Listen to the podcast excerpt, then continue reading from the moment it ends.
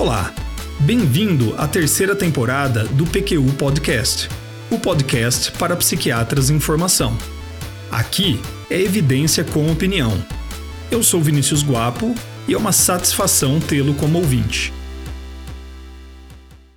Dois artigos publicados muito recentemente, em maio de 2019, no JAMA Psychiatry, apresentam resultados contrários à orientação da grande maioria, se não todos, os protocolos de tratamento para esquizofrenia atuais. Qual seja, priorizar o uso de uma única medicação, um antipsicótico, no tratamento de manutenção de pacientes com esquizofrenia. De uma certa maneira, estes estudos abordam uma dificuldade com a qual todo clínico lida no manejo destes pacientes. Por mais impressionante que seja o efeito de um antipsicótico ao resgatar um paciente de um surto, todos reconhecemos que o resultado do tratamento a longo prazo fica aquém das necessidades de nossos pacientes. Delírios residuais, alucinações fugazes, sintomas negativos como apatia, diminuição da iniciativa, anedonia, são todos exemplos de sintomas comuns entre pacientes em tratamento de manutenção para esquizofrenia e que no longo prazo causam sofrimento, ocasionam perda funcional, desesperança com o tratamento, prejudicam a adesão e facilitam recaídas. Não é à toa que alguns levantamentos mostram que a polifarmacoterapia é utilizada em até 70% dos pacientes com esquizofrenia. O PQ Podcast quer economizar o seu tempo. É isso mesmo. Você, psiquiatra em formação, ainda terá que dedicar incontáveis horas ao estudo. Mas não é sensacional que possa economizar alguns minutos estudando enquanto nos ouve, dirigindo para o trabalho ou fazendo a arrumação da casa? Se está gostando, compartilhe. Eu vou apresentar para você um dos dois artigos publicados no JAMA Psychiatry, intitulado associação entre polifarmacoterapia versus monoterapia com antipsicóticos e rehospitalização em adultos com esquizofrenia. Um editorial assinado pelo professor, psiquiatra e pesquisador Donald Goff também será discutido. Apresentações feitas, vamos em frente.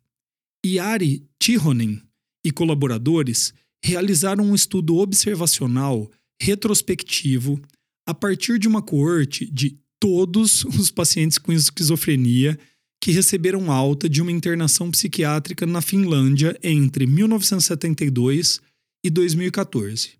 O tamanho da amostra foi de 62.250 pacientes. O período de observação desses pacientes foi delimitado entre janeiro de 1996 até dezembro de 2015 20 anos. O uso de antipsicóticos foi avaliado a partir do Sistema Nacional de Prescrições. O desfecho primário foi a rehospitalização por qualquer causa psiquiátrica. Hospitalizações por causas médicas e mortalidade foram desfechos secundários. Um ponto muito importante desse estudo foi o uso de um delineamento de sujeito único, em que a análise é conduzida entre sujeitos, e não entre sujeitos, como é classicamente feito. E cada indivíduo serve como seu próprio controle. Com esta escolha, os autores alegam eliminar a possibilidade de viés de seleção na amostra, tornando desnecessária a análise de variáveis independentes, como sexo, idade, tempo de início da doença, comorbidades e número de internações prévias ao estudo. Somente variáveis dependentes como a ordem da exposição à terapêutica, tempo de observação na coorte e uso de outros psicotrópicos, foram incluídas na análise. Os resultados mostram que o tempo de observação foi de 14,1 anos para a coorte de prevalência, ou seja, os pacientes que já haviam sido internados no passado e passaram a ser observados quanto aos desfechos a partir de janeiro de 1996, e 10,1 anos para a coorte de incidência, ou seja, pacientes que após janeiro de 1996 foram submetidos a uma primeira internação e então passaram a fazer parte do estudo. 67,2% dos pacientes da coorte utilizaram polifarmacoterapia com ao menos dois antipsicóticos durante o tempo de observação do estudo. 57,5 por mais de 90 dias. Esse resultado mostra que, na prática, mais da metade dos pacientes em tratamento de manutenção para esquizofrenia na Finlândia usaram polifarmacoterapia, apesar dos protocolos orientarem o oposto. Bom, e quanto ao desfecho primário? A vantagem da polifarmacoterapia quanto ao risco de rehospitalização por causas psiquiátricas é evidente. Os autores apresentam uma lista de alternativas terapêuticas em ordem decrescente de efetividade do tratamento antipsicótico versus a ausência de tratamento. Você consegue imaginar quem apareceu em primeiro lugar? Oh, eu vou dar uma dica. Foi uma combinação de antipsicóticos.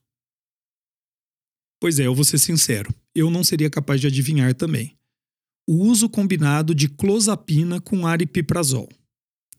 Seguido então pela combinação de um antipsicótico injetável de longa duração com olanzapina. Depois, clozapina com olanzapina e só então aparece a primeira opção de monoterapia, clozapina. Alguns outros pontos interessantes dessa listagem. As associações de clozapina com algum outro antipsicótico apresentam bons resultados. A monoterapia mais bem classificada após a clozapina é o uso de algum antipsicótico injetável de longa duração e aparece em 11ª posição na listagem. E então a olanzapina em monoterapia, em 14ª. A monoterapia com aripiprazol, risperidona e quetiapina ocupam as últimas posições de efetividade dessa listagem, acompanhados da infame combinação de aripiprazol e risperidona. Voltando ao topo da lista, a combinação de clozapina e aripiprazol apresentou um risco de rehospitalização 14% menor do que a monoterapia com clozapina. Essa comparação entre uma opção de polifarmacoterapia versus a monoterapia com o melhor dos antipsicóticos da combinação foi realizada para outras opções de polifarmacoterapia, e apenas a combinação de um antipsicótico injetável de longa duração com lonzapina atingiu relevância significativa. De maneira geral, sem levar em consideração as especificidades de cada associação ou de cada antipsicótico em monoterapia, a polifarmacoterapia esteve associada a um risco relativo de rehospitalização 10% menor do que a monoterapia. Isso pode ser traduzido em um número necessário para tratar de 10 a 20, o que é considerado em geral clinicamente significativo. Ó, presta atenção nisso aqui. Para fins de comparação, o tamanho do efeito descrito no artigo é maior do que o tamanho de efeito do uso de estatinas para prevenir eventos cardiovasculares. Os autores fizeram uma análise conservadora de eficácia, excluindo os primeiros 90 dias de polifarmacoterapia. Isso para diminuir a possibilidade de, de que se tratasse de um período de titulação cruzada e não uma verdadeira polifarmacoterapia. Conduziram ainda também uma análise clássica de comparação entre sujeitos. Em linhas gerais, os resultados foram mantidos. Quanto ao risco de hospitalização por causas médicas, a opção mais segura foi o uso de um antipsicótico injetável de longa duração. Clozapina em monoterapia, assim como a associação clozapina com aripiprazol, mostraram bons resultados. Os dados sobre mortalidade confirmam outros estudos, mostrando que o uso de algum tratamento antipsicótico está associado a um risco 50% menor de morte do que a ausência de tratamento. Novamente, aqui, a monoterapia, exceção feita a clozapina, esteve associada com os piores resultados entre os pacientes com tratamento ativo. Resumindo a treta, monoterapia apanhou feio. Mas seria esse um fatality? Quer dizer, polifarmacoterapia deveria ser a primeira opção no tratamento de manutenção de pacientes com esquizofrenia? Segundo Donald Goff, em seu editorial, não. Goff aponta que estudos observacionais, mesmo com, as com amostras muito significativas, têm importantes limitações. Uma das maiores seria o viés de indicação, ou seja, a possibilidade de que a condição clínica que motiva a escolha de um determinado tratamento também influencie seu desfecho.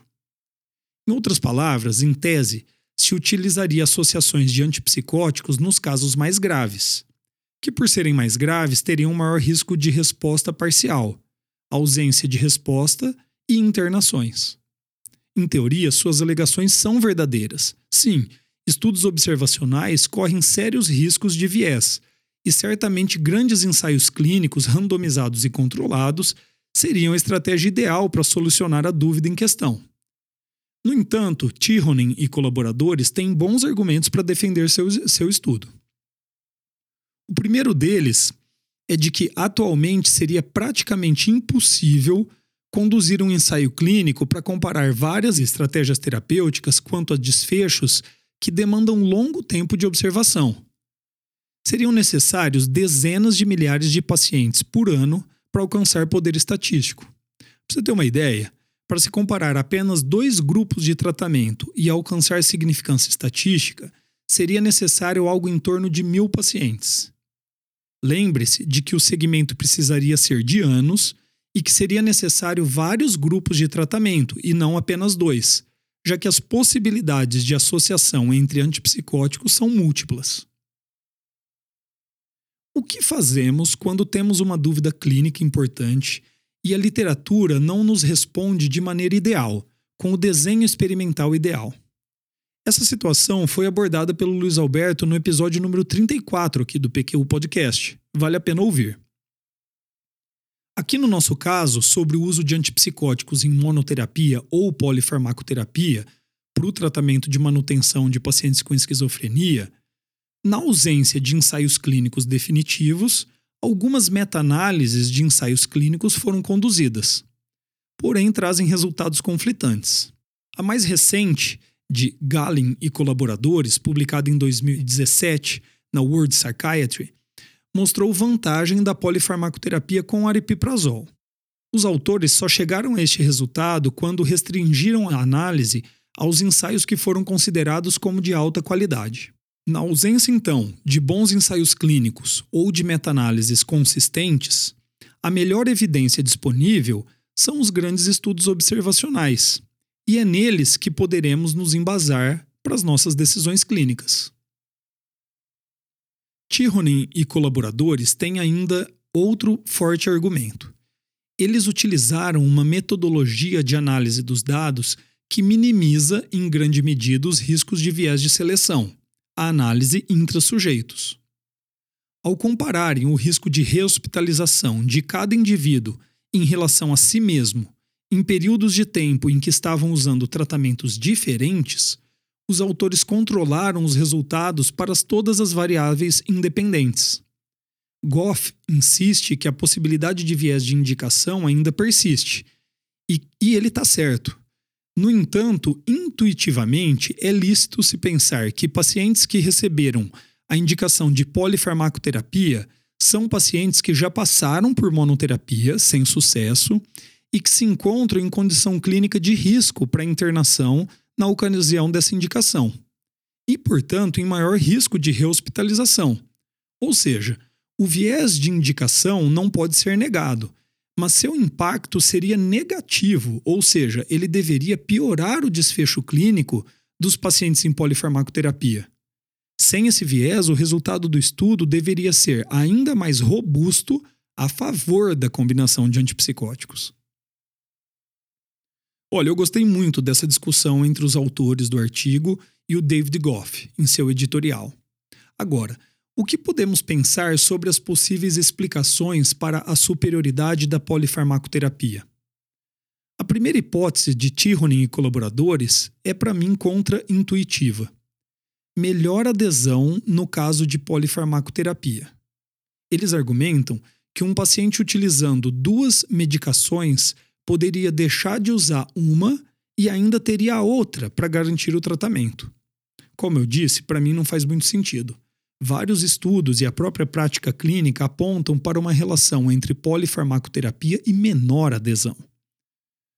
Outros aspectos do artigo que contraria minha expectativa, mas que dessa vez trata-se de um dado e não de uma mera opinião dos autores, é a menor mortalidade com o uso de polifarmacoterapia. Antipsicóticos são medicamentos com muitos efeitos colaterais, que predispõem os pacientes a ganho de peso e síndrome metabólica, por exemplo. É, seria de se esperar que seu uso, principalmente o uso de combinações deles, aumentasse a mortalidade. Não é esse o achado. Ainda sobre o resultado na eficácia dos tratamentos, vale lembrar que a combinação de antipsicóticos que obteve melhor resultado foi a combinação entre clozapina e aripiprazol.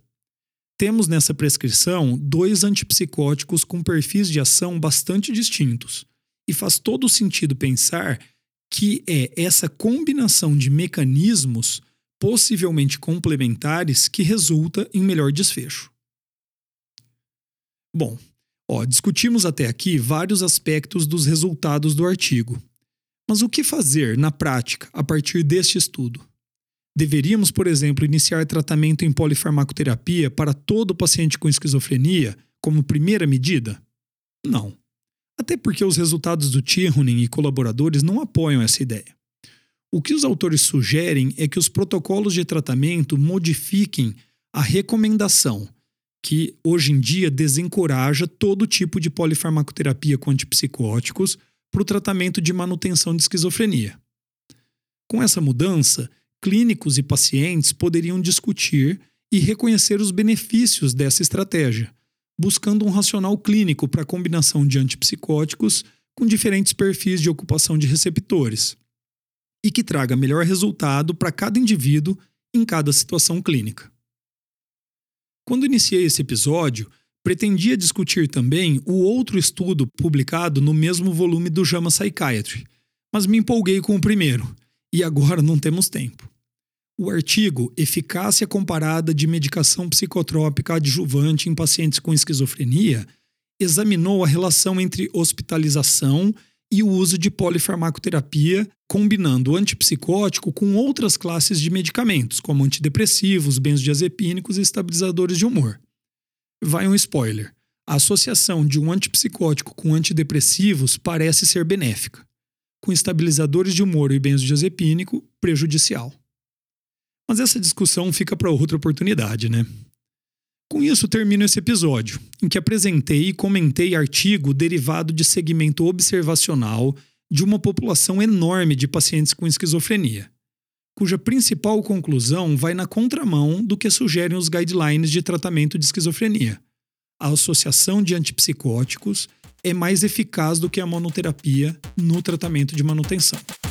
Espero que tenham gostado. Acesse nossa página no Facebook. Você vai ficar por dentro de tudo o que acontece no PQU Podcast. Visite nosso site www.pqpodcast.com.br, onde todos os episódios já publicados estão disponíveis, com as respectivas referências e organizados por data, autor e sessão. O PQU Podcast agradece sua atenção.